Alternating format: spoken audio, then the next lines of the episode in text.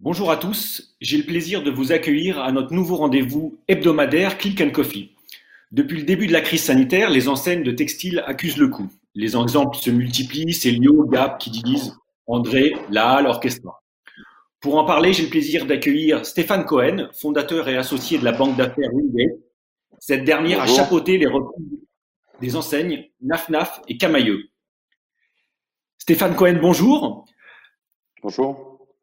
Pouvez-vous nous expliquer en quoi ces deux rachats, Nafnaf et Camailleux, sont symptomatiques de ce que vit actuellement le secteur du textile?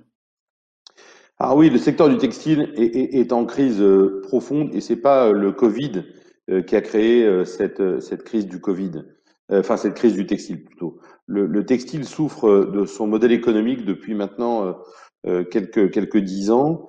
Le Covid n'a fait qu'accélérer effectivement euh, une lente euh, descente aux enfers euh, du secteur du retail en fait et du retail dans le textile.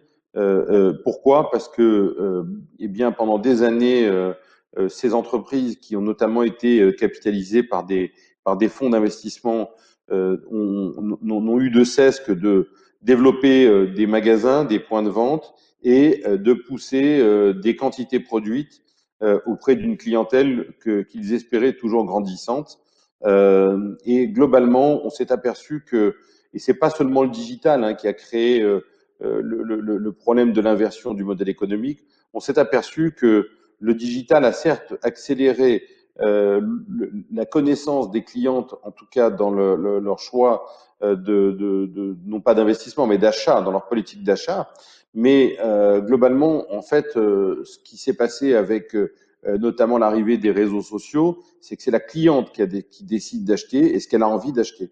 Donc on est, on est sur un modèle économique qui était arrivé un peu en fin de cycle, où euh, on considérait que en ouvrant des magasins et en poussant des produits euh, fabriqués, les clientes allaient les acheter euh, en fait, et, et, ce qui se passe depuis maintenant un mouvement qui est arrivé euh, depuis euh, un peu un peu moins de dix ans, c'est qu'en fait les clientes aujourd'hui sélectionnent ce qu'elles ont envie d'acheter et ont une multiplicité aussi de choix et elles n'achètent pas forcément les produits que veulent leur imposer les retailers classiques. voilà.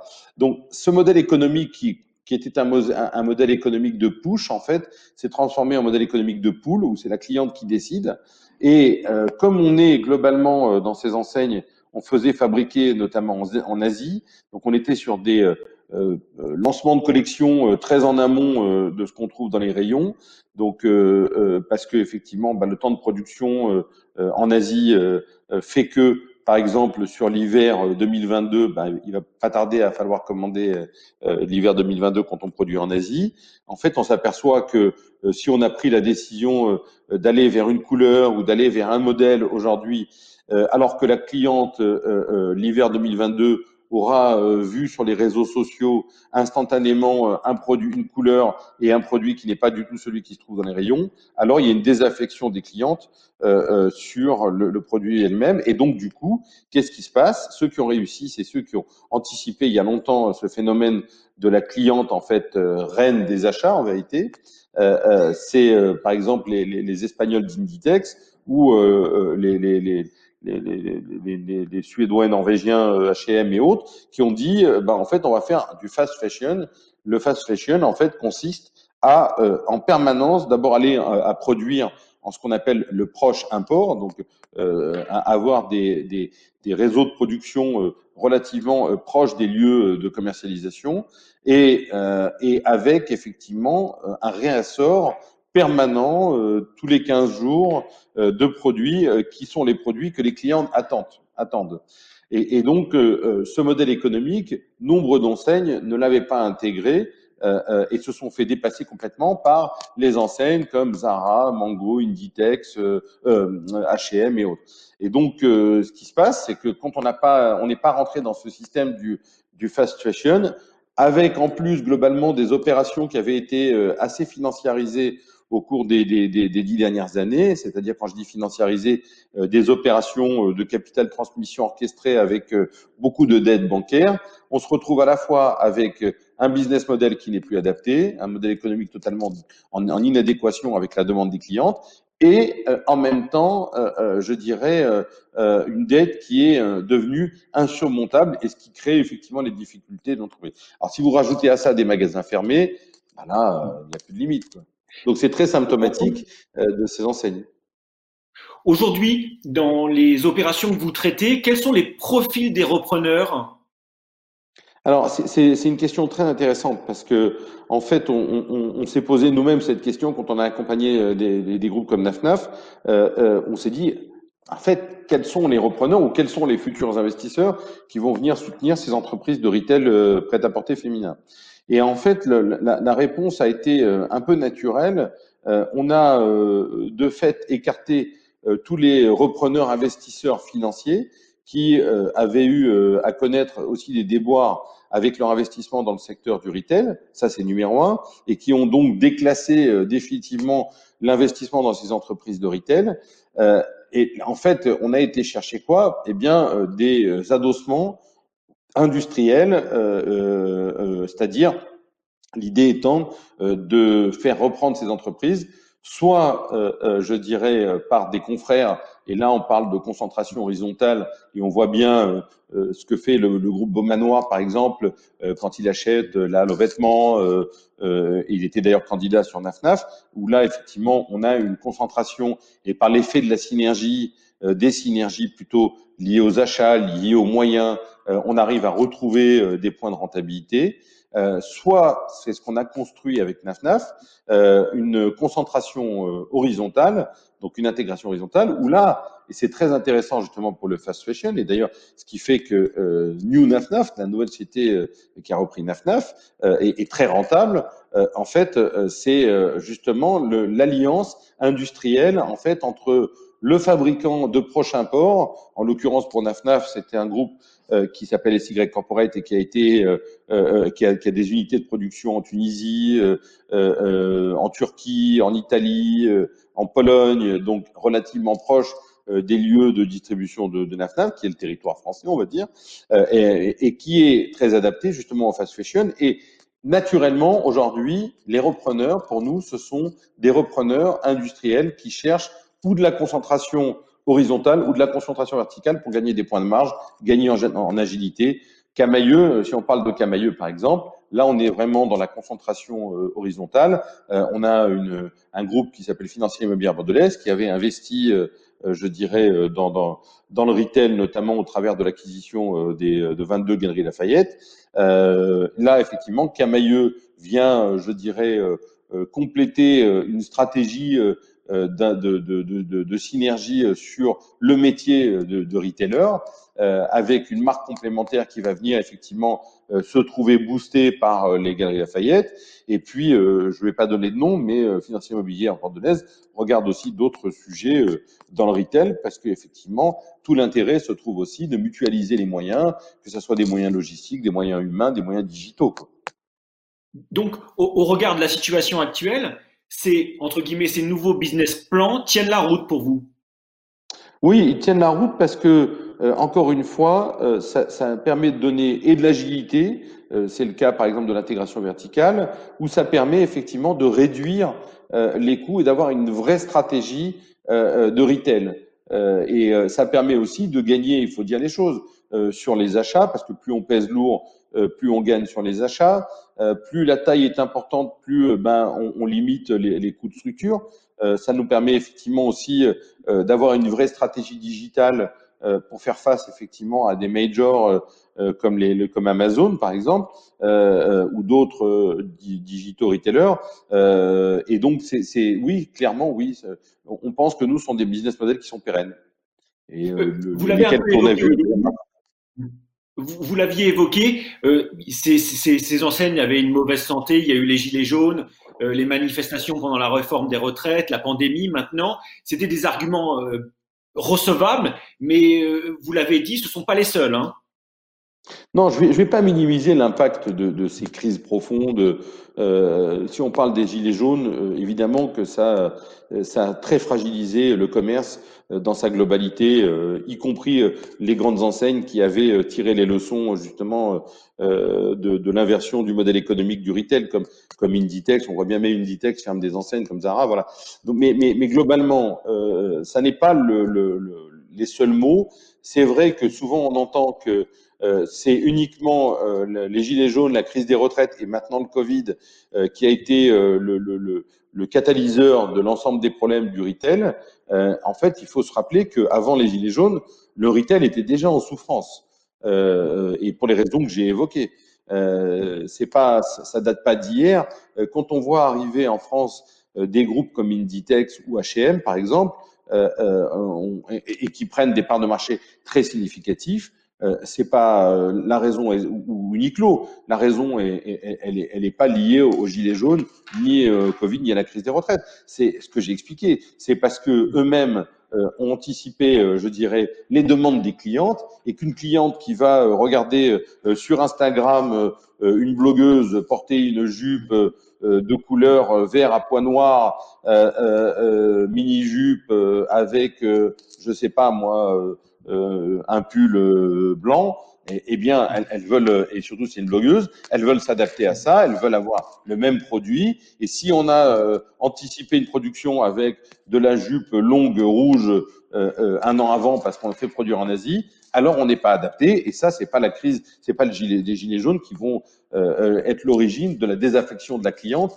sur le, la, la, la jupe ronde, longue et rouge. Donc le, le, problème majeur, il est que on, est passé d'un monde, et ça c'est valable globalement dans tout, et c'est, l'avènement euh, quelque part de, de, de, l'information digitale. On est passé d'un monde où euh, la cliente en fait bah, choisissait ce qu'elle trouvait dans les rayons, et aujourd'hui, c'est la cliente qui veut acheter et qui a une décision. Elle va se rendre dans ce magasin parce qu'elle a vu euh, sur Instagram que telle marque avait produit cette jupe. Alors, elle va se rendre dans le magasin qui a produit la jupe et elle achètera cette jupe qu'elle a envie d'acheter.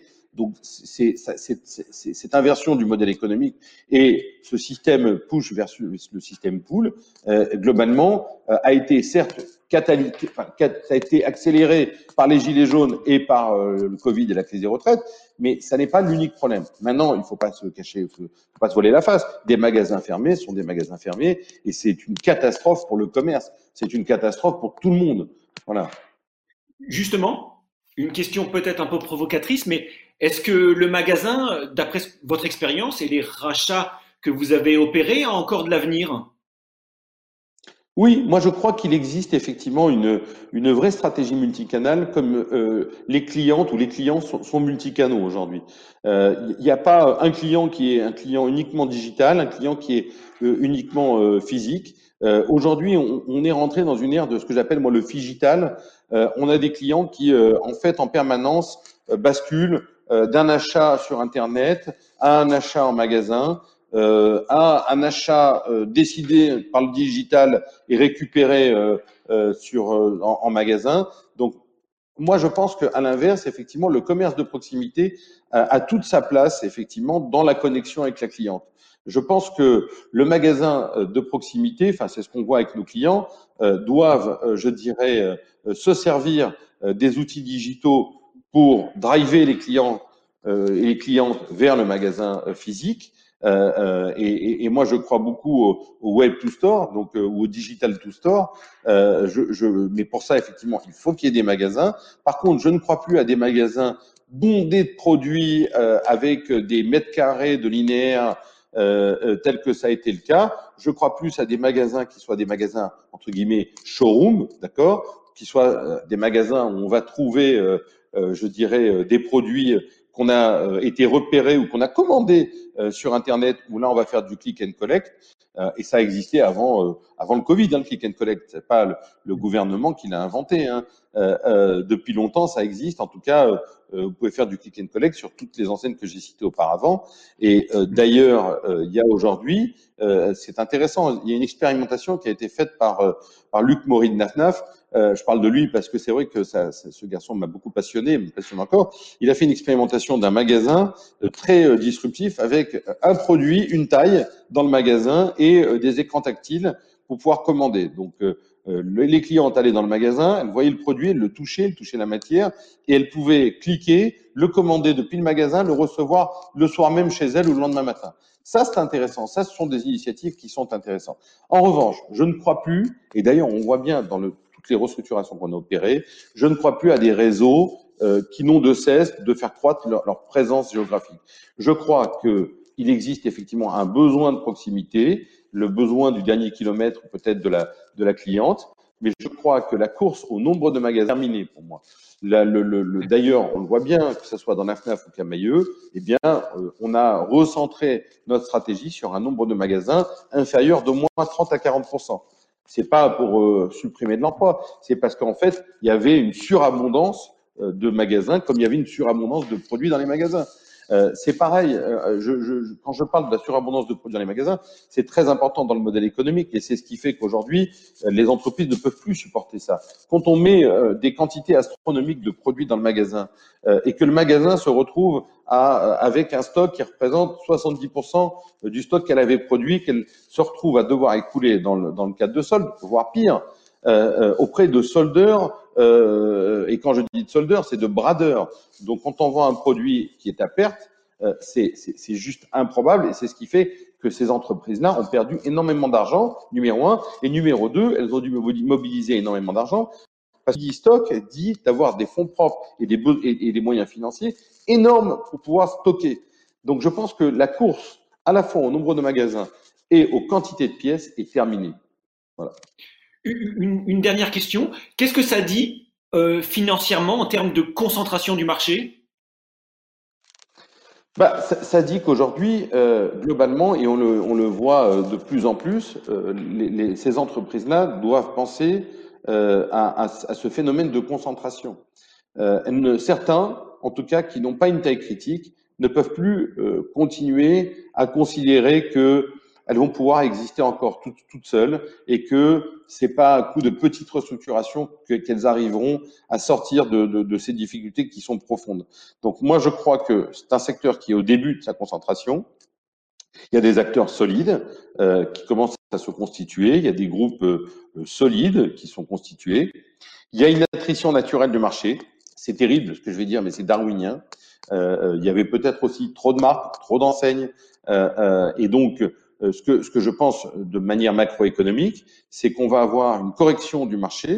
À l'époque de l'immobilier, du une correction du marché qui est en train de s'opérer avec une concentration des acteurs où, la taille et la significativité de la taille pour pouvoir continuer face avec des groupes qui sont déjà des Je parle d'Inditex souvent parce que c'est un groupe qui est un groupe mastodonte. Euh, qui a je ne sais combien d'enseignes, euh, qui a plusieurs euh, centaines, voire milliers de magasins dans le monde. Donc aujourd'hui, boxer dans la catégorie du retail, on ne peut plus le faire avec 5, 6, 10, 15, 20 magasins. Donc il faut avoir une, une taille significative avec une restructuration profonde, une réflexion profonde, une mutualisation des moyens, et c'est la seule façon de pouvoir s'en sortir. Merci beaucoup Stéphane Cohen d'avoir participé à ce rendez-vous. Je vous rappelle que vous pouvez aller piocher toutes les informations souhaitées sur notre plateforme, votre plateforme MyCDRC, avant de nous retrouver le 17 juin prochain au Palais Brognard pour notre première convention des réseaux commerciaux. À très bientôt. À bientôt.